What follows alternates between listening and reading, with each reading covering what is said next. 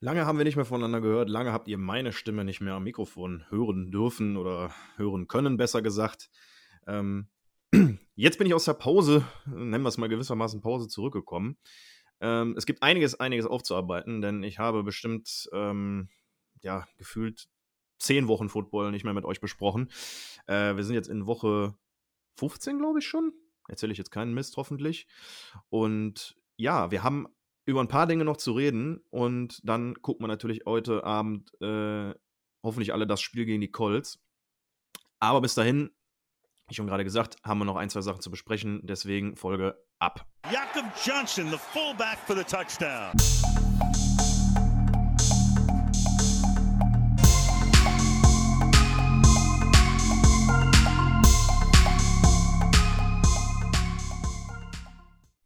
Ja, Reden wir ein bisschen über meine Pause. Ich, äh, wie gesagt, ich habe ja schon am Anfang angesprochen, jetzt haben wir uns echt lange, lange, lange nicht mehr gesprochen und ich habe nochmal nachgucken müssen, ähm, die letzte Episode zusammen gemacht. Äh, das heißt zusammen gemacht, aber die habe ich für euch gemacht in der Woche, nachdem die, oder in der Woche, als das Jets, das zweite Jets-Spiel anstand. Und da hatten wir die Jets gerade mit 54 zu 13 nach Hause geschickt. Jetzt muss ich nochmal nachgucken, welche Woche das überhaupt war. Ähm, aber es ist schon, es ist schon, schon etwas her, dass wir uns nochmal gehört haben. Und ich, ich, wenn ich damals, damals schon gewusst hätte, ähm, was daraus noch folgen sollte, jetzt müsst ihr euch vorstellen, zu dem Zeitpunkt, ihr erinnert euch vielleicht, standen wir 3 und 4, äh, hatten gerade das Jetspiel gewonnen, aber gut, gegen dieses Jets-Team zu gewinnen, ist jetzt auch nicht die größte Leistung gewesen. Trotzdem ein eindrucksvoller Sieg. Ich meine, 54 Punkte machst du nicht mal eben so brauchen wir gar nicht drüber zu reden.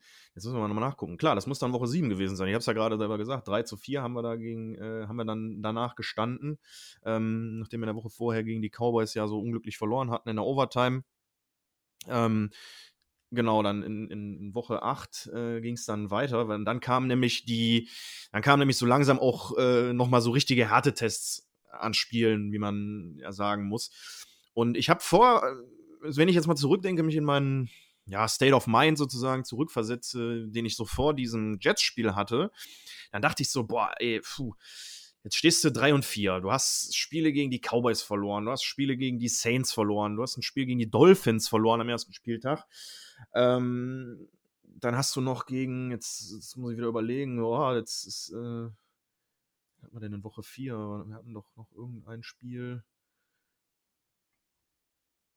Ja, stimmt, gegen die Buccaneers. Das war ja auch so ein, so ein ganz, ganz, ganz unglücklicher, eine ganz, ganz, ganz unglückliche Niederlage gegen, gegen Brady und seine Bucks. Ähm, ja, jetzt habe ich so gedacht, so, also auch wenn das Spiel auch zum Beispiel ja schon gar nicht schlecht war und unter unglücklichen Umständen verloren gegangen ist, man hat schon so auch in diesen sechs Spielen gemerkt, so, ah, also es stimmt noch nicht so ganz. Und viele waren wieder ein bisschen pessimistisch gestimmt, aber man hat eben auch gemerkt, Mac Jones äh, kommt super gut rein, äh, spielt für seine ersten paar NFL-Spiele richtig gut äh, fehlerfrei. Ja, und dann kamen halt so Spiele danach, so man stand dann bei 3 und 4 nach, nach zwei Siegen gegen die Jets, einem gegen die, ähm, oh Gott, jetzt weiß ich selbst das schon nicht mehr, ich glaube, das war in Woche 3. Ähm, nee, es war Woche 2. Oder war es Woche 3? Nee, 4. Nee, es war Woche 2, natürlich. Wir haben in Woche 2 ja schon gegen die Jets gespielt. Haha. Aber wie gesagt, zwei Siege gegen die Jets. Ähm, einer gegen die Houston Texans dann, glaube ich, in Woche 5. Muss ich nochmal nachgucken. Also, ja, genau. Dieser knappe Auswärtssieg bei den Texans, wo ich dann schon gedacht habe: so, boah, Alter. Hui, hui, hui, hui, hui. Also ähm, mit, mit sehr, sehr viel Glück das Ding gewonnen. Ja, und dann kam dann in Woche, eben in Woche 8 das Spiel gegen die Chargers, die zu dem Zeitpunkt richtig, richtig gut drauf waren. Und ich habe zu dem Zeitpunkt gedacht, okay, alles klar, erster richtiger Härtetest. Ähm, und ja, was soll ich sagen? Dann ist man nach, äh, nach Los Angeles gefahren und hat die Chargers äh, geschlagen und sogar ziemlich, sogar relativ deutlich. Justin Herbert, das war sogar, das war das erste Spiel in dieser Saison, wo er nicht ausgesehen hat wie, ähm, wie der nächste Sensationsquarterback, der jetzt in seinem zweiten Jahr nun auch wirklich, wirklich, wirklich gut spielt. Äh, zwei Interceptions, der Pick Six von Adrian Phillips, der sich damit an seinem eigenen Team gerecht hat. Ähm, wahnsinnig gutes Spiel. Ähm, hätte ich echt nicht gedacht, dass man das so überzeugend gewinnt. Und da merkte man dann plötzlich so, boah, guck mal, dann stand man wieder bei 4 und 4. War so, ne, man dachte so, okay, ja, 4 und 4, jetzt hat man die Chargers geschlagen, so ein bisschen aufstrebendes Team mit seinen Schwächen. Bill Belichick hat die Nummer der Chargers. Ähm, wie, wie, viel kann man da jetzt draus gewinnen aus diesem Spiel? Und ich habe damals auch gedacht, so, puh, ja, ein schöner Sieg. Aber es kamen ja auch noch andere Spiele. Dann das nächste Spiel gegen die Carolina Panthers in Carolina. Da habe ich schon gedacht, so, oh, also die sind vielleicht auch nicht gut. Ja, Sam Darnold, mh, hm, über die Nummer wurde viel gesprochen. Ähm, man hat ja gegen Sam Darnold selten gut, äh, äh selten gut, sage ich schon. Also Sam Darnold hat selten gut gegen die Patriots ausgesehen, aber ähm, und eben entsprechend auch umgekehrt. Die Patriots haben nie schlecht gegen Sam Darnold ausgesehen. Aber die Defense der Panthers war ja zu dem Zeitpunkt auch immer noch eine Unit, wo man gesagt hat, boah, die sind schon extrem stark. Ähm, und das könnte sicherlich schwierig werden, gegen die bestehen zu müssen. Aber auch das Spiel hat man dann äh, relativ deutlich 24 zu 9 gewonnen, hat dabei Darnold mal wieder Geister sehen lassen. Ein langer Pick 6 von, von JC Jackson. Da hat die Defense auch, man merkte irgendwie so, vor allem in der Defense, ähm, es wurde eigentlich von Woche zu Woche besser. Die Defense wurde richtig, richtig gut. Ähm, die haben eben eine Woche zuvor Justin Herbert ganz, ganz, ganz böse ausgebremst. Jetzt haben sie gut eine eher schlechte Panthers Offense ausgebremst, die aber dann auch Christian McCaffrey zu dem Zeitpunkt wieder hatte. Aber auch da merkte man schon so, ui, okay, also ein bisschen, das Momentum ist so ein bisschen umgeschlagen. Man, man will so ein bisschen, man, man kommt so ein bisschen langsam in die Saison rein. Ne? Plötzlich hatte man eine positive Bilanz, 5 und 4 nach, nach neun Wochen. Und, aber es war immer irgendwie noch nicht so richtig so. Ja, es war noch irgendwie so unsicher. Man, gegen die Panthers kann man mal gewinnen. Auch die Chargers schlägst du mal an einem guten Tag. Ähm, und dann kamen die Browns. Die Browns kamen nach Foxborough. Und man dachte schon, okay, das ist das nächste Team, aufstrebendes Team, junger Quarterback, die spielten richtig gut, deren Defense war auch verdammt stark. Äh, nicht zuletzt durch Leute wie Miles Garrett, äh, der ja quasi alles abreißt, auch da im Moment. Und dann kommen die nach Foxborough und du schlägst die verdammten Browns mit 44 zu, zu 7, war es, glaube ich. Ich hoffe, ich lüge jetzt nicht. Ich kann mich jetzt aber nicht äh, alle Sachen mehr mehr erinnern. 45 zu 7. Ja, Wahnsinn. Also, das, das war ein brutal krasses Spiel. Ramondre Stevenson, der den verletzten Damon Harris vertreten hat, der da plötzlich richtig eskaliert ist. Mac Jones, der out of his mind eigentlich gespielt hat. Ähm, ein Touchdown der, äh, der Browns beim Opening Drive. Und danach war es. Äh, die haben danach einfach keine Punkte mehr gemacht, das ganze Spiel runter. Und wir sind den 45 äh, Punkte, haben wir den in den Hals gestopft. Also da war dann plötzlich so, habe ich gedacht, oh boah, krass. Also ich meine, gut, auch das Browns-Spiel war dann wieder so, man, man hatte jetzt dann drei Spiele in Folge gewonnen. Das Browns-Spiel war auch irgendwie so ein Spiel, wo man halt überlegen musste, naja, dann hat Nick Chubb gefehlt, Kareem Hunt hat gefehlt, die mussten mit Dernis Johnson laufen, aber auch sonst, das, das, das, das Receiver-Material war ja noch da. Die Offensive Line der Browns war ja immer noch brutal stark. Und trotzdem haben die es nicht geschafft, gegen diese Defense mehr als sieben Punkte zu erzielen. Und das hätten die eigentlich locker können von dem Spielerischen, was da da ist. Aber naja, gut, ne? Die, die Hater und die Kritiker, die sagen dann natürlich wieder, ja, oh, ein Browns-Team ohne Nick Chubb und Kareem Hunt und bla bla bla, Verletzungspech. Ja, die kannst du auch mal schlagen. Aber dann doch bitte nicht 45 zu 7. Also tut mir leid, das spricht da schon eine, schon eine deutliche Sprache aus meiner Sicht. Da muss man dann jetzt nicht anfangen, ähm, Ausreden zu suchen. Und da wurde mir dann zum ersten Mal so klar, hui, also so langsam wird es ein bisschen gruselig, weil das Team wurde merklich, merklich besser und das sogar noch von Woche zu Woche. Und jetzt könnte man natürlich sagen, okay, du hast die Chargers geschlagen, ist okay. Dann hast du die Panthers geschlagen, alles klar, zwei Siege in Folge. Dann kommen die Browns zu dir, du schlägst die 45 zu 7. Puh, ja, okay, also so langsam merkte man dann doch irgendwie, hm, da tut sich was. Es, es tut sich was in, in New England. Und so langsam gingen die Blicke auch wieder so ein bisschen nervös in die Richtung. Denn dann kam das äh, Thursday Night Football Game gegen die Falcons und da zeigte sich dann dann plötzlich wieder, okay, es ist nicht alles so selbstverständlich. Denn das war ein Spiel, da war die Offense, ähm, ja, nicht so effektiv wie in den Wochen zuvor. Das muss man einfach so sagen. Man, ist dann letzt, man hat dann letztendlich mit 25 zu 0 gewonnen. Ähm, aber, ähm, also, ja, die Offense war über Teile des Spiels halt auch nicht so richtig effektiv. Da merkte man zum ersten Mal so, okay, ah, ist vielleicht nicht alles Gold, was glänzt. Ähm, hier hatten da hat man natürlich auch in dem Spiel gerade noch gemerkt, Mac Jones ist ein Rookie, da hat er so seine Rookie-Mistakes gemacht, diese eine Interception, die er da geworfen hat, die war schon echt böse. Ähm, aber insgesamt, da muss man dann auch wieder vorheben, man hatte halt echt gemerkt, da liegt ein Klotz im Weg der gegnerischen Teams und das ist unsere Defense. Also die haben natürlich jetzt, ist die Atlanta Offense nicht der größte Gradmesser, was das angeht, aber auch die musst du erstmal bei null Punkten halten. Das hatte bis zu dem Zeitpunkt auch noch keiner gemacht, diese Saison. Und das war dann schon aus meiner Sicht auch ein Ausrufezeichen, äh, zumindest defensiv, dass man einfach in der Lage ist, defensiv so guten Football zu spielen, dass die Offense auch an einem schlechten Tag dieses Spiel nicht verlieren kann oder dieses Spiel nicht verliert. Ähm, ja, Thursday Night Game gegen die Falcons, auch da kommen jetzt wieder einige, die dann sagen, ja, das hast du dann viermal gewonnen, davon sind zwei Siege gegen, ja, ja, fragwürdige Teams und ne, wie viel Wahrheitsgehalt steckt denn da drin? Aber dann sage ich auch hier nochmal, da merktest du plötzlich, oha, diese Defense, die ist, äh, die ist ganz schön, ganz schön for real. Ähm, weiter geht's, Week 12, ist jetzt erst zwei Wochen her, ähm, gegen die Titans. Und zu dem Zeitpunkt quasi richtiges, richtiges Topspiel, weil die Titans waren zu dem Zeitpunkt noch der First Seed in der NF NFL, äh, in der AFC, genauer gesagt. Ähm, und die kamen auch mit einer Reputation nach Foxborough. Jetzt muss man auch hier wieder sagen, ja, denen fehlte zum Beispiel zu dem Zeitpunkt schon Derrick Henry. Und dann fielen denen auch noch kurzfristig Julio Jones und AJ Brown aus. Aber dann haben auch die 13 zu 36 in, in Foxborough verloren. Und ja, auch hier kann man jetzt wieder sagen, ey, komm, ne, mit den Leuten, die dann da jetzt nicht dabei waren, sieht das vielleicht auch ein bisschen anders aus. Würde ich durchaus unterschreiben, ja.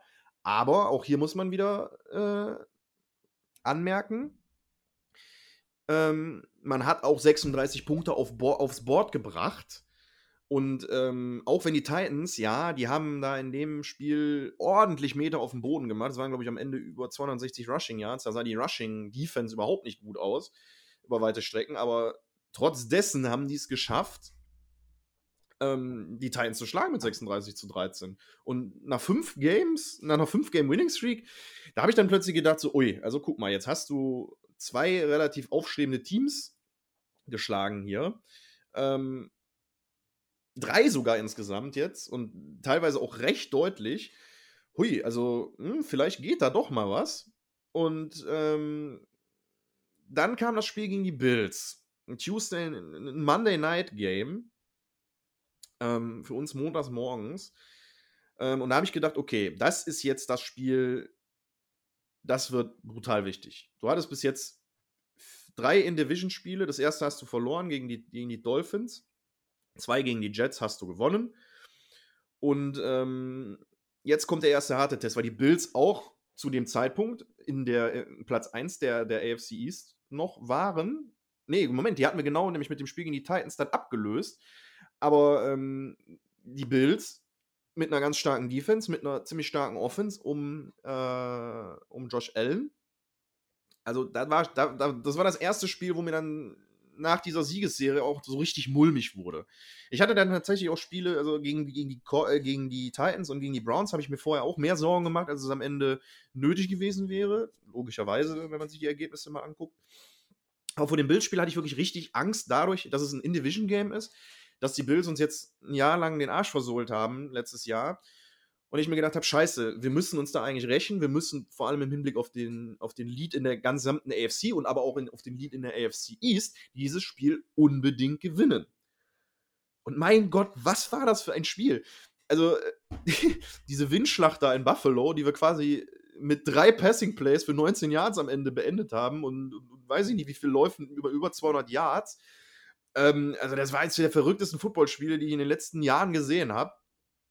Ähm, aber es war natürlich auch geil, weil man, man hat es ja gewonnen. Ne? Also es war, am Ende war echt am wichtigsten, war geil, du hast dieses Spiel gewonnen, du hast die, du hast die Bills geschlagen. Da müssen wir jetzt auch gar nicht viel drüber analysieren. Ähm, wir hatten den richtigen Gameplan und auch wenn Sean McDermott dann am Ende meint, ja, man sollte Belichick nicht viel, nicht zu viel Credit geben. Ähm, also sorry, ich bleibe da einfach dabei. Du wurdest outcoached, Junge, also halt mal den Ball flach. Ne? Ich will jetzt auch kein Shade, keinen unnötigen Shade gegenüber den Bills schmeißen. Ähm, die haben dann ja letzte Woche Gott sei Dank auch noch verloren. Vielen Dank an Herrn Brady an dieser Stelle, was uns ein bisschen noch ein Polster gegeben hat in der AFC East und auch in der AFC. Aber ähm, wir spielen schon nächste Woche wieder gegen die. Und äh, wir sollten auch am besten das zweite Spiel gewinnen, damit wir uns auch ganz sicher sein können, dass es mit dem AFC East-Titel diese Saison wieder klappt. Aber gut, jetzt habe ich 15 Minuten lang fast ausschließlich darüber geredet, was, was war, während ich weg war. Ich möchte aber auch noch mal ein bisschen mehr ins Detail was gehen, was das angeht. Ähm, ich muss erstmal damit anfangen, und das habe ich eben schon ein paar Mal erwähnt, es ist extrem geil zu sehen, wie dieses Team quasi vor unseren Augen zusammenwächst. Was da aus so vielen Free Agent Signings geworden ist, ähm, es ist einfach der Hammer. Also ich, ich finde einfach, du kannst sehen, dieses, dieser Rebuild, den ja einige und auch ich äh, mir erhofft, äh, befürchtet, ähm, erwartet hatten nach der letzten Saison vor allen Dingen, ähm, dass es diese Saison nochmal echt schwere Kost wird. Und daran gemessen äh, spielen wir diese Saison quasi echt schon über unsere Verhältnisse. Aber du siehst es tagtäglich, wenn du diese Mannschaft dir anguckst, da wächst wirklich richtig was zusammen. Ähm, und da möchte ich einfach noch mal ein bisschen ins Detail gehen. Die Defense, also heilige Scheiße, diese Defense ist, die sieht einfach, die sieht einfach gruselig aus. Und das meine ich positiv. Ich möchte hier von positiver, von positivem Grusel sprechen. Denn diese Defense ist verdammt stark. Die haben in den ersten paar Spielen, nämlich dieses, dieses, dieses nachdem man 2 zu 4 steht, in den ersten sechs Spielen, haben die viel, haben die viel Kritik einstecken müssen. Das lag aber auch in den Spielen gefühlt schon nicht unbedingt an der Defense. Das einzige Spiel, was man da meiner Meinung nach, oder sagen wir mal zwei Spiele, die man da hervorheben müsste, wo die Defense wirklich nicht gut ausgesehen hat, ist gegen die Saints und gegen die Texans weil man die nicht effektiv stoppen konnte. Aber ähm, auch in den anderen Spielen hat sich die Defense eigentlich schon relativ schadlos gehalten. Und man merkte, okay, da sind vielleicht noch ein paar Abstimmungsprobleme hier und da. Ähm, da existieren noch einige Probleme, aber das, das, wenn man die Patriots die letzten 10, 15 Jahre guckt, dann weiß man, dass auch im September der Patriots Football nicht immer der aufregendste und tollste ist, weil auch der manchmal, ähm, ja, sloppy, ein bisschen sloppy ist. Hm, wir sind so ein, wir sind so ein Oktober, November, Dezember-Team. Das merkt man irgendwie immer wieder und das setzt sich auch in dieser Saison wieder fort. Aber diese Defense, da muss ich echt, äh, ähm, die Unit ist wirklich, ist wirklich krass.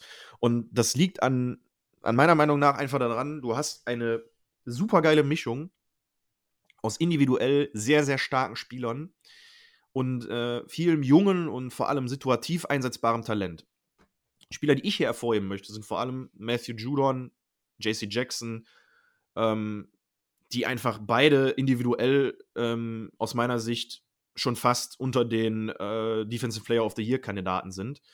Ähm, Judon, als wir den gesigned haben, ich habe das Signing echt gefeiert. Ich hatte schon mal im, im, in letzter Saison mit so ein bisschen Blick auf die kommenden Free Agents seinen Namen gesehen und habe so gedacht, hm, oh, so ein Outside-Linebacker jetzt nochmal signen für ein bisschen mehr Pass-Rush-Hilfe also, und dann kommt der Junge einfach mit seinen roten Ärmeln nach New England und brennt hier so eine Show ab. Ähm, hat er mittlerweile 12,5 Sex schon, ich, ich muss ihn mal nachgucken. Ähm, aber der Junge ist wirklich eine Abrissbirne und genau dieser Difference Maker hat uns in der letzten Saison vor allen Dingen und auch schon länger eigentlich, ist er uns ein bisschen abhanden gekommen. Weil, also der, ne, der spielt gegen den Run ziemlich stark, das ist ein geiler Edge-Setter.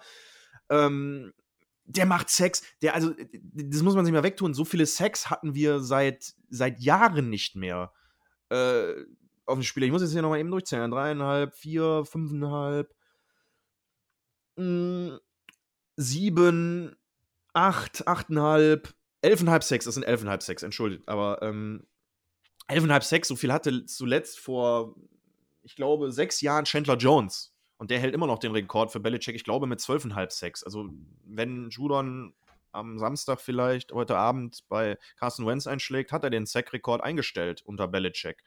Und das ist wahnsinnig. Also, der Typ ist wirklich kompletter Difference-Maker und meiner Meinung nach könnt ihr mir jetzt alle sagen, was ihr wollt. Und wir, sind, wir haben darüber viel geredet, auch was äh, das Free Agent-Geschehen angeht in New England. Das ist für mich das beste Free Agent-Signing der bisherigen Saison. Punkt. Danke. So. Reden wir weiter über JC Jackson. Ich hatte ja echt gedacht, gut, JC Jackson, Stefan Gilmore, geiles Cornerback-Tandem und dann traden die Gilmore, noch bevor er von der PUP wieder zurückkommt, zu den Panthers für einen Sechs-Runden-Pick oder was weiß ich, was das war. Ich habe gedacht, oh, scheiße. Ähm, jetzt haben wir ein Problem, weil JC Jackson ist zwar ein solider 1B-Corner, aber kann der Junge wirklich ein Nummer 1 Corner sein? Die Frage hat er sich einfach genommen und hat die einfach mal ganz, ganz klar mit Ja beantwortet. Der kann das. Der kann das wirklich. In diesen letzten sechs oder sieben Spielen spielt der Junge tadellos, ist einer der besseren Corner, wenn nicht sogar einer der besten Corner der NFL. Und selbst wenn in diesem Defensive Backfield auch noch einige fehlen, da ist ein John Jones einer der besseren Slot-Cornerbacks dieser Saison, der äh, verletzungsbedingt ausfällt. Ähm, dann, also da muss man einfach sagen, der Junge spielt einfach eine brutal gute Saison und ist für mich neben Judon ganz klar der herausstechende Spieler in dieser Defense, die da den, den Unterschied machen. Aber bei denen hört es ja nicht auf. Du hast auch in der eine Riege dahinter wirklich gute Starspieler aus meiner Sicht, die einfach diese Saison einen brutal guten Job machen. Ein Adrian Phillips spielt diese Saison nochmal auf einem höheren Niveau, als es letzte Saison schon getan hat. Ähm, ein Kyle Duggar, der einen supergeilen Second Year Leap gemacht hat und diese Saison auch brutal gut spielt. Ich glaube, mittlerweile durch diese Verletzung durch eine Verletzung und durch Covid, das er jetzt hatte, ähm, nicht mehr, nicht mehr Tackle-Leader des Teams, aber drei Interceptions. Der spielt einen richtig guten Footballer auf Safety. Und äh, das für einen, der kommt aus Lenoir Rhyme, das ist ein Division 2 College.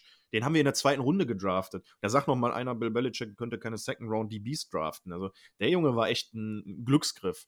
Ähm, dann hast du einen Javon Bentley, der in seiner dritten oder vierten Saison jetzt endlich mal noch einen Schritt nach vorne gemacht hat, merklich gegen den Run deutlich, deutlich besser geworden ist. Ähm, in der Coverage ist er immer na, nach wie vor ein bisschen zu langsam, aber der spielt gegen den Run echt, echt wirklich gut. Das kannst du dem nicht ab absprechen, dass der nicht auch nochmal einen deutlichen Schritt in seiner Entwicklung gemacht hat. Dann, dann hast du ähm, mit Barmore einen Defensive Tackle gedraftet, ja. Den, ein, auch einer, einer der Steals dieses Drafts, meiner Meinung nach, der da unten in der Defensive Line richtig, richtig Arbeit äh, reinschmeißt, genauso wie Devon Gottshaw, der auch in den letzten Spielen immer noch besser wird.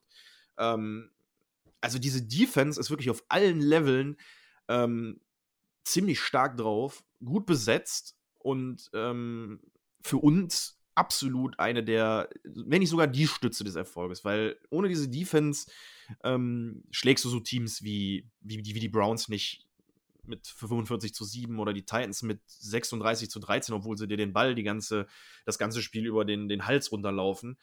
Ähm, das ist einfach eine geile Unit. Und diese Unit macht richtig Spaß, denen zuzugucken. Und ich bin echt, also letzten, das letzte, die letzte Saison, die letztjährige Saison, da habe ich immer wieder, wenn diese Defense auf dem Platz war, irgendwann gedacht, so, uh, habe ich ein bisschen Angst gehabt. Das habe ich auch schon, da habe ich auch schon ruhigere Saisons erlebt, wenn unsere Defense auf dem Platz stand. Auch davor hatten wir schon mal Jahre, wo wir eine richtig starke Defense hatten, wo es dann auch gegen gute Teams immer, wo ich dann immer gedacht habe, okay, ja, ähm, da muss man jetzt nicht unnötig sich viel Sorgen machen.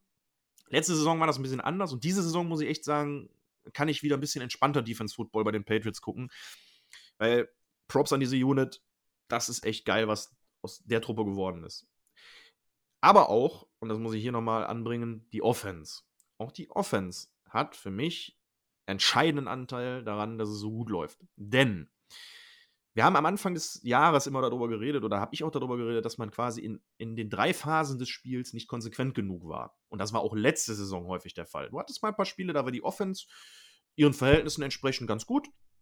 Dann hattest du Spiele, da war die Defense ziemlich gut. Die Special Teams waren eigentlich noch die konstanteste Unit. Die hatten dann auch natürlich noch so, so Spiele, wo sie sich wirklich zum, zum Game Changer entwickelt haben, wie gegen die Chargers, dass man dann 45-0 gewonnen hat in der letzten Saison. Aber ähm, man hat halt selten in allen drei Phasen des Spiels, also Offense, Defense und Special Teams, äh, konstant guten Football gespielt. Und das ist diese Saison einfach anders. Und das liegt auch daran, dass das Niveau der Offense einen deutlichen, deutlichen Schritt nach vorne gemacht hat. Nicht nur über die Saison gesehen, sondern vor allem im Vergleich zur letzten Saison. Wer hätte denn Anfang dieser Saison verdammt nochmal gedacht, dass Cam Newton nicht der Starting Quarterback ist, nicht mal mehr auf dem Team ist und stattdessen unser First-Round-Drafting Mac Jones so eine Rookie-Saison abliefert. Also, wenn ich darüber gewettet hätte, dann hätte ich gesagt: Scheiße, das war verschwendetes Geld. Und dann kommt einfach dieser Junge mit dem Deadboard aus Alabama, schlägt mal eben Cam Newton um den Starting-Job, spielt dann so eine Saison und entwickelt sich von Woche zu Woche eigentlich immer nur noch weiter. Das ist der Hammer. Also, wenn ich darüber nachdenke, dass ich im Draft noch Justin Fields haben wollte und sauer, wirklich richtig, richtig sauer war, dass, wir die, dass die Bears uns den an elf geschnappt, äh, weggeschnappt haben, dann muss ich heute sagen, ähm, an mein Vergangenheits-Ich, Alter, Halsmaul, wirklich. Du bist doch bescheuert. Also, ich muss dann auch sagen, je ja, der Pick mit Mac Jones war dann auch die einzig logische Konsequenz aus meiner Sicht. Aber ich habe damals am Anfang auch mich zu sehr davon blenden lassen, was viele Leute gesagt haben, dass er nicht der beste Quarterback der Klasse ist, sogar nur der fünftbeste. Aber wie sich herausgestellt haben sollte, aktuell, unter Einbeziehung allem, was passiert ist in dieser Saison bisher, ist er ganz klar die Nummer 1 aus dieser Rookie-Quarterback-Klasse. Ein Trey Lance kommt quasi gar nicht zum Einsatz. Ein Zach Wilson spielt bei den Jets. Justin Fields kommt bei Chicago auch nicht so richtig auf den Boden der Tatsachen. Oder er kommt sogar, er, er kommt mit ziemlich harter Wucht auf den Boden der Tatsachen an. Aber ähm, er kommt halt zu nichts, weil das Bears-Team halt auch einfach nicht, nicht besonders gut ist. Trevor Lawrence musste bis zuletzt mit Urban Meyer in, in, in Jacksonville sich rumschlagen. Das ist jetzt auch, da könnte man meiner Meinung nach auch jetzt nochmal einen Sprung sehen, ähm, wie das aussieht. Aber der fünfte Lachende, das ist Mac Jones und der spielt mit Abstand, und das ist mit weitem Abstand, die beste Saison dieser Rookie-Quarterbacks. Und ist für mich auch die positivste Überraschung aus dieser Klasse, ähm, die ich mir immer erhofft hatte, aber nicht so richtig mit gerechnet hatte. Ich hätte wirklich damals gedacht, mh, hm, mit dem richtigen Coaching und ich habe damals auch noch von Urban Meyer was gehalten, könnte, Lau äh, könnte Lawrence in, in, Jacksonville da wirklich was, was reißen. Aber ähm, ja, hat nicht, hat nicht sollen sein. Aber nicht nur Mac Jones ähm, macht sich deutlich besser und äh, hat seinen Anteil daran, was passiert in mit dieser Offense. Denn der wird auch gut und mittlerweile richtig gut eigentlich beschützt von seiner Offensive Line. Also diese Offensive Line, wo ich am Anfang der Saison gedacht habe, oder vor der Saison noch gedacht habe, wow, eigentlich eine brutal starke Unit auf dem Papier. Man hat Trent Brown sich geholt. Ähm, man hatte Michael Onwenu, einen der die absoluten Rookie-Sensationen des letzten Jahres in der sechsten Runde gedraftet. Man hat Isaiah Wynn, der sich auf Left Tackle immer und immer besser zurückfand, äh, zurechtfand.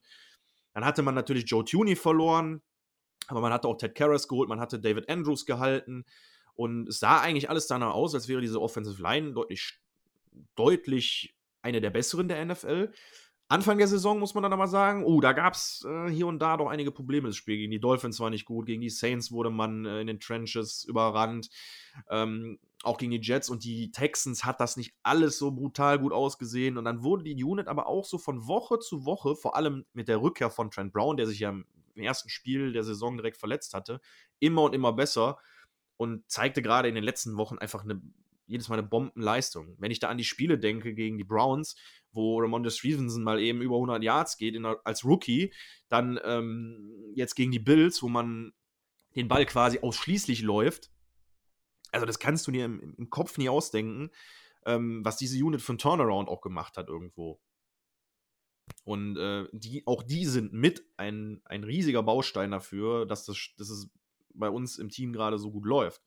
Weil mit der O-Line steht und fällt ein Spiel. Das vergessen, glaube ich, viele Leute immer wieder. Man guckt dann, klar, der Quarterback ist eigentlich die wichtigste, die wichtigste äh, Position in dieser Offense. Aber danach für, für mich schon die O-Line, weil ohne die gewinnst du keine Spiele. Guck dir Justin Fields an, der spielt hinter einer Drehtür in O-Line und wir sehen ja, was aus dem wird. Aber, und da muss ich jetzt den Fanboy rausholen. Ähm, ihr wisst ja, dieser Podcast hat seinen Namen und sein Cover wegen einer Person, nämlich wegen Jakob Johnson. Der ist Deutscher, der ist Fullback, der spielt bei den Patriots. Ähm, ihr habt mich schon Loblieder auf den Singen hören bei Twitter. Ich habe ja auch die Spiele teilweise bei Twitter ein bisschen begleitet. Ähm, ich muss hier einfach nochmal den Fanboy rauskramen und ein Loblied auf unseren deutschen Fullback Jakob Johnson singen. Ich weiß, der wird von den, von den deutschen Seiten der NFL häufiger durch die Marketingmanege gezogen, als man es manchmal gerne hätte. Aber nicht zu Unrecht, denn der Junge spielt meiner Meinung nach eine brutal starke Saison. Der hat letzte Saison schon gar nicht mal schlecht gespielt, aber der hat diese Saison nochmal einen Schritt nach vorne gemacht. Und zwar einen deutlichen. Was der Junge da tagtäglich im Spieltag wegblockt, ist der Hammer.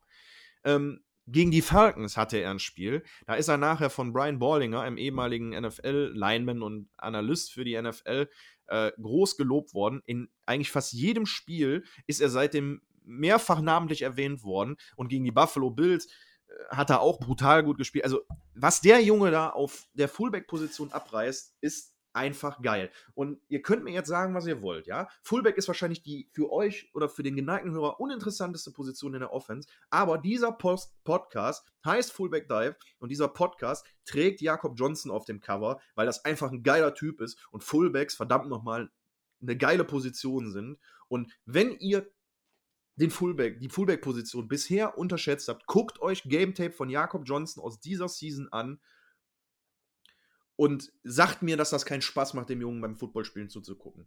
Denn der ist mit ein Grund, mit ein Grund, neben der O-Line, aber auch ein verdammt wichtiger Grund, dass dieses Ground Game in dieser Saison so verdammt gut funktioniert.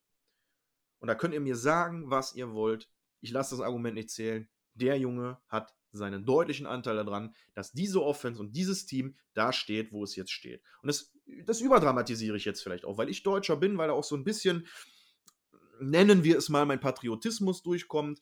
Aber ich finde diese Geschichte von vorne bis hinten einfach nur geil, feierbar. Deswegen heißt dieser Podcast so. Und ich wusste, sage ich jetzt einfach so, ich wusste von Anfang an, mein Vertrauen in Jakob zahlt sich aus. Und der wird noch viele Jahre uns Spaß bereiten bei den Patriots. Stelle ich fest, stehe steh ich zu, würde ich wetten drauf eingehen. Aber gut. Wie schon gesagt, jetzt habe ich den Fanboy zwei, drei Minuten lang raushängen lassen. Komm, wir fahren uns wieder ein bisschen zurück. Fahre ich mich ein bisschen wieder zurück. Ähm, man muss natürlich auch über die Jungs reden, die da den Ball laufen. Damon Harris spielt eine starke Saison. Ramondre Stevenson, auch eine Rookie-Sensation. Generell, also da muss ich jetzt auch nochmal drauf eingehen, die Draft-Class der Patriots dieses Jahr, die war schon extrem gut. Also ähm, klar, du hast da ja drei von, von sechs oder sieben Spielern, die aktuell verletzt sind. Einer ist jetzt zurückgekehrt, Safety Joshua Bledsoe, dazu später mehr. Ähm, aber alleine was Mac Jones, ein Ramondre Stevenson und ein Christian Barmore zeigen schon diese Saison als Rookies, ist wirklich, also das ist mit Abstand eine der besten Patriots Draft Classes der letzten Jahre und vielleicht sogar auch eine der besseren äh, der gesamten Ära Bill Belichick. Weil was man da an, an, an, äh, an spielerischem Material nochmal rausgezogen hat, ist eigentlich unfassbar.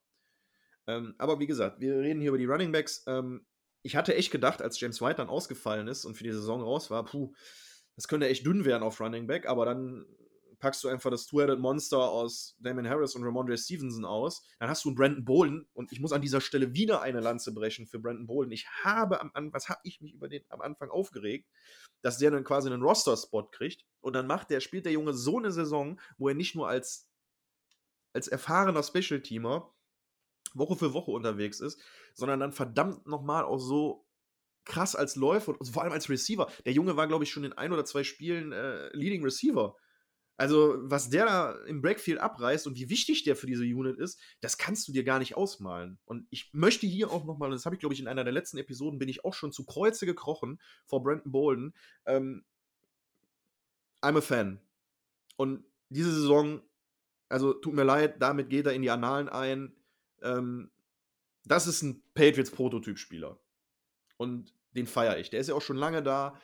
Ähm, und ich möchte jede Kritik, die ich ihm zu Unrecht im Verlaufe der Saison und vor der Saison habe zukommen lassen, zurücknehmen. Er hat mich vom Gegenteil vollkommen überzeugt und ist ein absolut wichtiger Teil dieses Teams. Kommen wir aber zu Ende dieser Analyse, dieser Tirade, dieser meiner Lobhudelei auf die letzten sechs, sieben Wochen nochmal äh, auch zu einer anderen Unit, nämlich zu den, zum Receiving Core und den Tight Ends.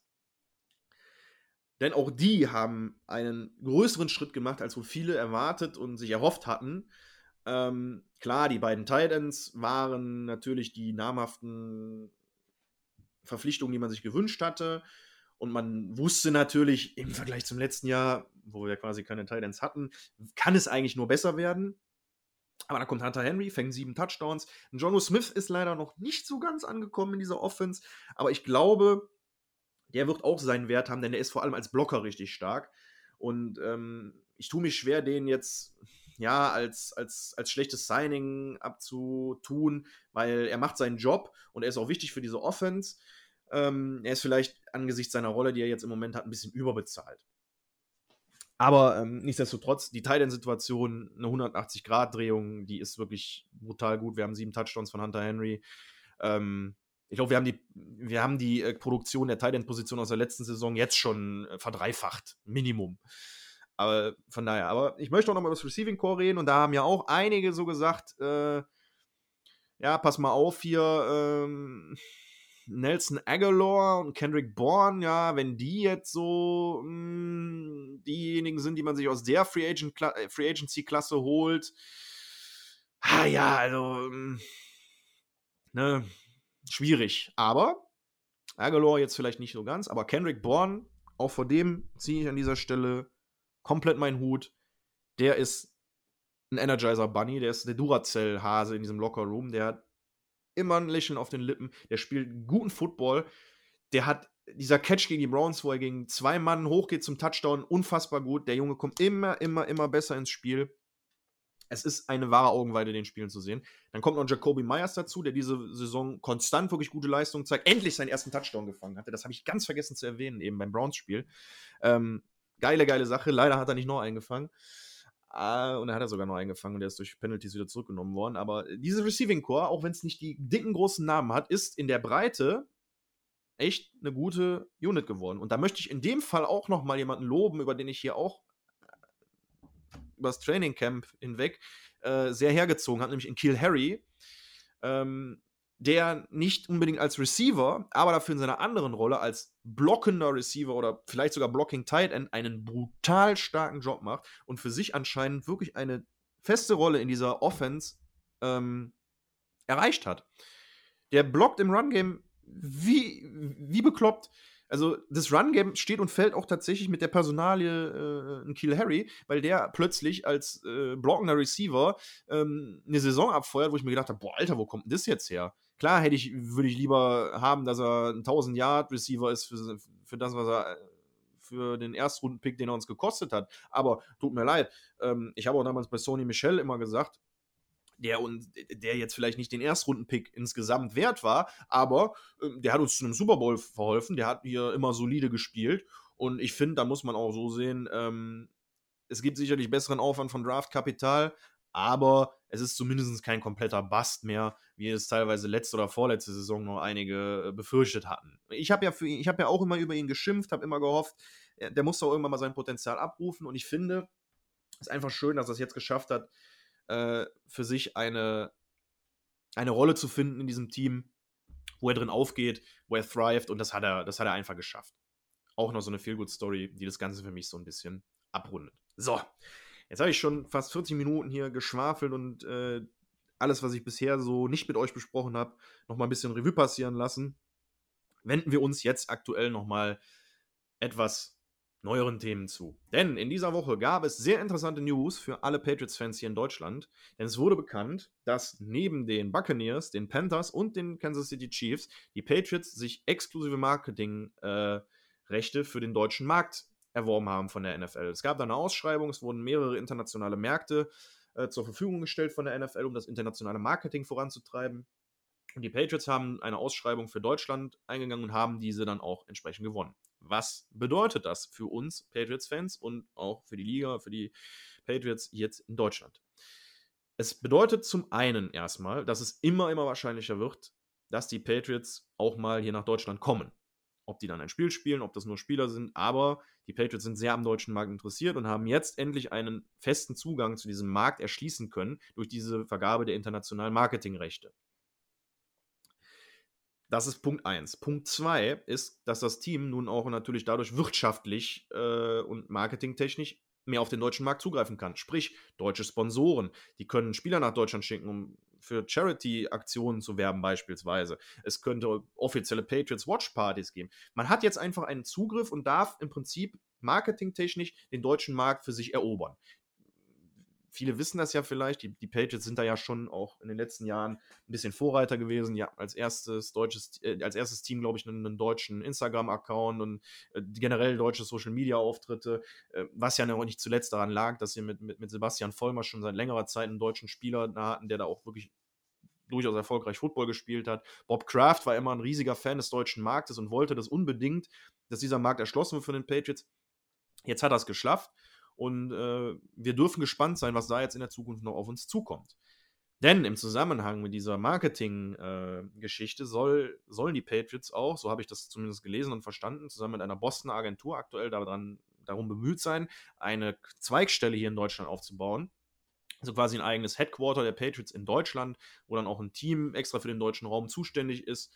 Und das klingt alles bislang, muss ich sagen, auch ohne da jetzt tief in die Details gehen zu wollen, wirklich, wirklich gut für uns als Patriots-Fans hier in Deutschland. Ich glaube, da wird in den nächsten ein bis zwei, drei Jahren viel, viel passieren und wir werden da richtig, richtig in den Genuss von einigen geilen Sachen kommen, die die Patriots damit hier nach Deutschland schaffen. Andere News, und ich habe eben schon mein Loblied auf Jakob Johnson gesungen, aber es gab dann in dieser Woche auch noch eine sehr, sehr nette Ehrung für ihn. Er wurde bei einer Pressekonferenz von Bob Kraft mit einem, mit einem Gameball quasi für seinen tausendsten Snap als Patriot ausgezeichnet. Und das ist in mehr, mehrerlei Hinsicht bemerkenswert. Erstens, da er ein Fullback ist, spielt er jetzt nicht unbedingt die Masse an Snaps. Und zweitens ist er ja Spieler aus dem International Pathway Program. Also dieses Programm, wo Spieler aus anderen Ländern zu NFL-Teams kommen, einen festen Practice-Squad-Plot äh, kriegen, ohne der, der, der halt nicht gegen dieses 90-Mann-Roster-Limit zählt. Sie kriegen dann äh, exklusive Verträge und sowas. Äh, da gibt es ja, ich will das jetzt die ganze nochmal durchkommen, sonst wird die Folge dann wirklich nochmal über eine Stunde lang. Ähm, ja, aber ihr wisst, was ich meine. So, das ist, glaube ich, der zweite oder dritte Spieler überhaupt aus diesem Pathway-Programm, der das überhaupt geschafft hat.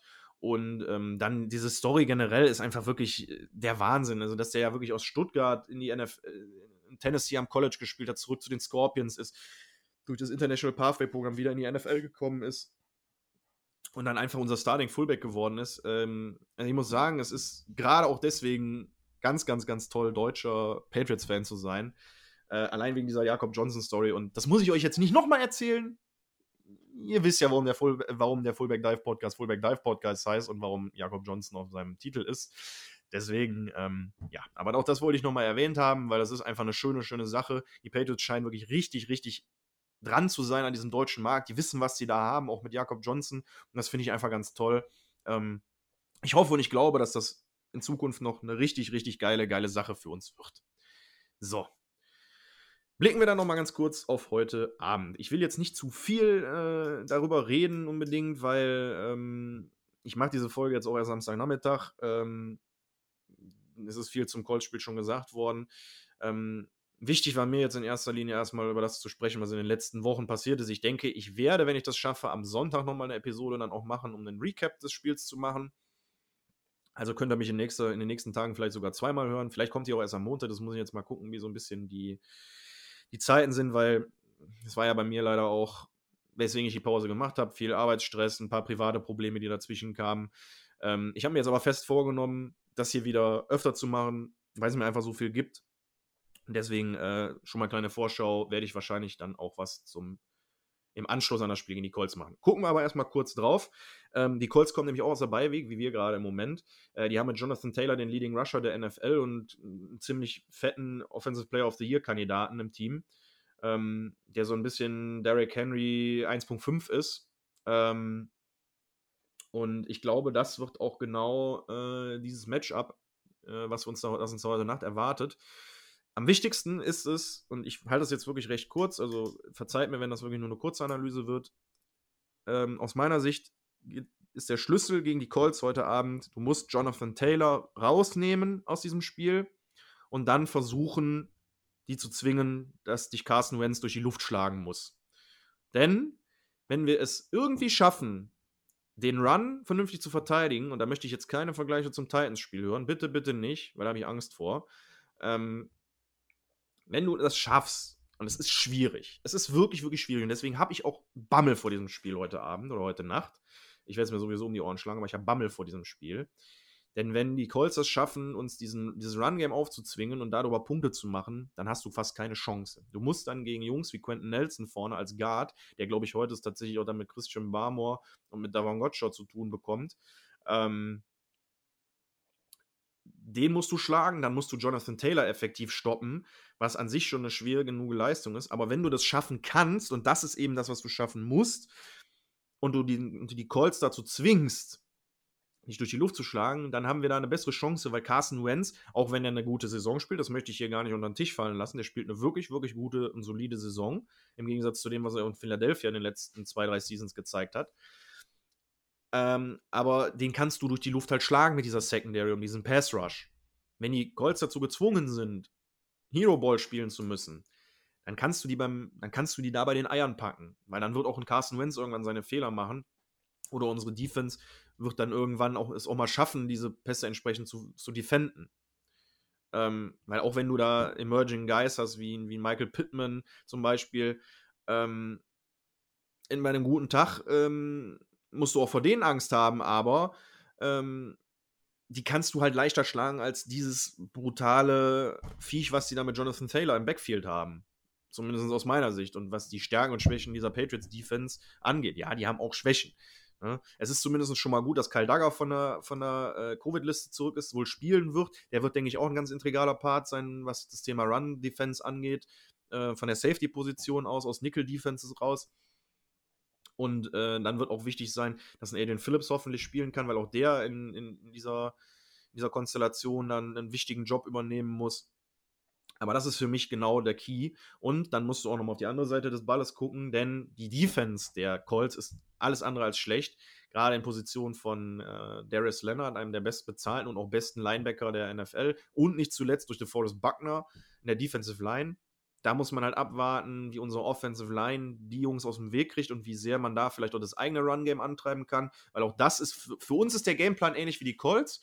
Ähm, am besten hoffen, dass Mac Jones nicht Hero Ball spielen muss, um das Spiel zu gewinnen. Ich traue ihm das durchaus zu, er kann das, aber ich würde auch hier äh, deutlich ruhiger schlafen, wahrscheinlich am Ende des Tages, wenn man es schafft, den Ball sicher auf dem Boden über das Feld zu bewegen und die Colts auf diesem Wege dann zu schlagen. Aber gut. Ich will ja, wie gesagt, jetzt auch gar nicht zu viel analysieren. Das für mich nur so ein, zwei Notes im Hinblick auf das Spiel heute Abend. Ausführlicher werde ich es dann im Nachgang analysieren. Ich finde das immer ein bisschen aus meiner Sicht und mit meinem Know-how, was ich über Football habe, immer ein bisschen einfacher, nachher über das Spiel zu sprechen als davor. Weil äh, vermuten kann man immer viel. Es wird sich am Ende letztendlich zeigen, was daraus wird. Ich hoffe natürlich auf einen Sieg der Patriots. Aber ich muss echt sagen, das habe ich ja schon mal angedeutet, bei dem Spiel bin ich mir echt nicht sicher, weil die Colts ein verdammt starkes Team sind und sein können. Die haben nicht umsonst die Bills in Grund und Boden gerannt. Und die waren auch eine der besseren Run-Defenses der Liga. Also vor denen habe ich wirklich ein bisschen Bammel.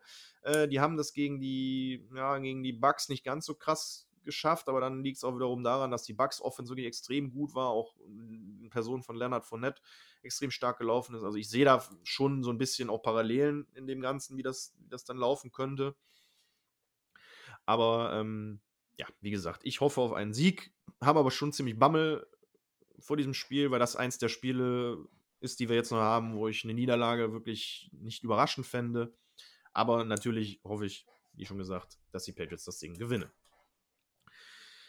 So, gucken wir nochmal ganz kurz auf das Playoff-Picture, weil da haben uns gestern oder vorgestern Nacht besser gesagt die Chiefs überholt durch ihren Sieg gegen die Chargers. Sind jetzt aktuell, weil sie ein Spiel mehr gewonnen haben als wir First Seed. Wenn wir jetzt gewinnen, weiß ich gar nicht ganz genau, ob wir dann, ob wir dann noch First Seed wären oder nicht. Aber wir sind auf jeden Fall, was das angeht, im Playoff-Picture der AFC ganz gut noch mit dabei. Vor allem im Hinblick darauf, dass, die, dass das Playoff-Picture in der AFC sowieso ein riesen, äh, ein riesen Clusterfuck ist, um es mal so zu nennen. Ähm, wir gucken mal eben auf das Playoff-Picture, wie es sich aktuell darstellt. Genau, erst, äh, der erste sind die Chiefs, zweiter sind aktuell wir. Auf dem dritten Platz sind nach wie vor die Titans, die haben denselben Rekord, äh, die haben denselben Rekord wie wir. Ähm, auf Platz 4 kommen die, äh, die Ravens mit 8 zu 5, dann die Chargers auf Platz 5 mit 8 zu 6. Die Colts sind aktuell äh, in der Wildcard auf Platz 6 mit äh, 7 zu 6. Also auch für die wäre das wichtig, dieses Spiel zu gewinnen. Ähm, da sollten wir definitiv gucken, dass wir das, äh, dass wir das gewinnen, um uns selber äh, im Playoff-Picture ein bisschen zu ja, zu solidifieren, nenne ich es mal. Mir fällt jetzt das deutsche Wort nicht ein. Konsolidieren, keine Ahnung. Ähm, einerseits zu gucken, dass wir die Titans ein bisschen auf die Schlagdistanz haben, vielleicht auch die Chiefs wieder angreifen können. Ähm, und auf Platz 7 kommen dann die Bills. Das ist natürlich dann auch noch eine, eine Sache des Indivision Record, Records, aber auch die müssen diese Woche gewinnen gegen die Panthers. Ähm, also am besten für die Patriots, das halte ich jetzt einfach mal komplett fest. Für uns muss ein Sieg äh, das Ding sein. Wir können, wenn wir das Ding gewinnen, tatsächlich auch die Playoffs clinchen. Dafür braucht, braucht es dann aber äh, auch Hilfe von anderen Teams. Weil, wie gesagt, äh, wenn ihr euch das mal anguckt, ähm, die Chiefs sind erster mit 10 und 4, die zweiten sind Patriots mit, mit 9 und 4, dann die Titans mit, auf 3 mit 9 und 4. Die sind schon recht eng beieinander. Also es kann dann, kann dann wirklich auch sein nach diesem Wochenende, dass dann da drei Teams mit 10 und 4 an der Division-Spitze stehen. Dahinter kommen dann die Ravens mit 8 5, die Chargers mit 8 6 und dann mit 7 und 6 jeweils die Colts und die Bills. Ähm, und in der Hand sind dann auch noch Browns, Bengals die, und Broncos, die alle 7-6 stehen. Die Steelers und die Raiders und sogar die Dolphins sind sogar im Moment noch im Playoff-Race mit drin. Ähm, also, das ist wirklich komplett verrückt, was in der, was in der AFC da gerade abgeht, Playoff-mäßig. Ähm, für uns ist einfach wichtig, das nochmal zu betonen, wir müssen dieses Spiel gewinnen. Dann sind wir erstmal auf der sicheren Seite und können uns erstmal in Ruhe angucken, was der Rest macht. Ähm, dann am Sonntag Deswegen vielleicht auch schon ganz gut, dass unser Spiel heute ist, weil dann äh, kann man schauen, was am Sonntag passiert und vielleicht sogar auf der Couch äh, entsprechend die Playoffs klar machen. Gut, 15 Minuten haben wir jetzt hier gequatscht. Äh, ich will es jetzt auch nicht viel, viel länger ziehen, weil äh, ich könnte natürlich jetzt auch eine anderthalb Stunden Episode machen mit allem, über was wir hier geredet haben, aber ähm, dann langweilt ihr euch nachher noch und äh, ich will euch ja nicht einschläfern. Deswegen äh, freut mich wieder da zu sein in erster Linie. Äh, freut mich, dass ich mit euch nochmal oder für euch nochmal über die letzten sehr erfolgreichen Wochen der Patriots sprechen konnte. Ähm, hat mir riesen Spaß gemacht. Ich hoffe, ihr freut euch genauso sehr wie ich, dass ich wieder da bin. Ähm, und wo auch immer ihr dann den Podcast letztendlich hört. Ja, ich weiß ja von ein paar meiner Zuhörer, wo und wann sie den hören. Ähm, macht's gut. Ich hoffe, ihr guckt das Spiel heute Nacht. Ich will keine Ausreden hören, auch wenn es um 2 Uhr, um 2 Uhr es ist. Morgen ist ein Sonntag, da könnt ihr auspennen, also guckt euch das Spiel an. Hört euch vorher noch meinen Podcast an, was ihr hoffentlich bis an diesem Punkt, wo ich jetzt bin, getan habt. Ähm, wünsche euch einen schönen Abend von meiner Seite aus jetzt. Wenn ihr den Podcast hört, äh, später vielleicht sogar noch hört, dann einen schönen Morgen, schönen Nachmittag, schönen Mittag, was auch immer. Eine gute Fahrt, einen schönen Arbeitstag. ich bin raus, ich bin Lukas. Das war der Fullback Dive Podcast, Episode 17. Macht's gut. Ich bin raus.